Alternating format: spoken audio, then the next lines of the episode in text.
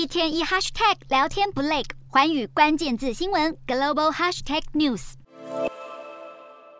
中国爆发白纸革命，冲击全球金融市场，不论亚洲或是欧美股市，二十八号都一片惨绿。美股三大指数开低走低，道琼工业指数跌了四百九十七点五七点，标普五百下跌六十二点一八点，以科技股为主的纳斯达克指数也下挫一百七十六点八六点。在中国拥有大型生产设施的企业尤其受到打击，像是苹果公司二十八号股价就大跌百分之二点六三。据消息人士透露，鸿海郑州厂事件可能导致苹果 iPhone 十四 Pro 今年产量减少六百万只。而且，要是风控措施持续，减产情况可能更严重。雅股方面，香港恒生指数和追踪在港上市中国公司的恒生中国企业指数都下跌了百分之二。人民币对美元汇率也同样下跌，在岸人民币下跌了百分之零点六，离岸人民币则下跌了百分之零点三，反映出白纸革命带来的不确定性，使投资人纷纷抛售股票，先将资产移出中国。反风控抗议也在为油市需求前景增添阴影。西德州原油期货二十八号一度重挫百分之三点五，至七十三点六美元。白纸革命延烧，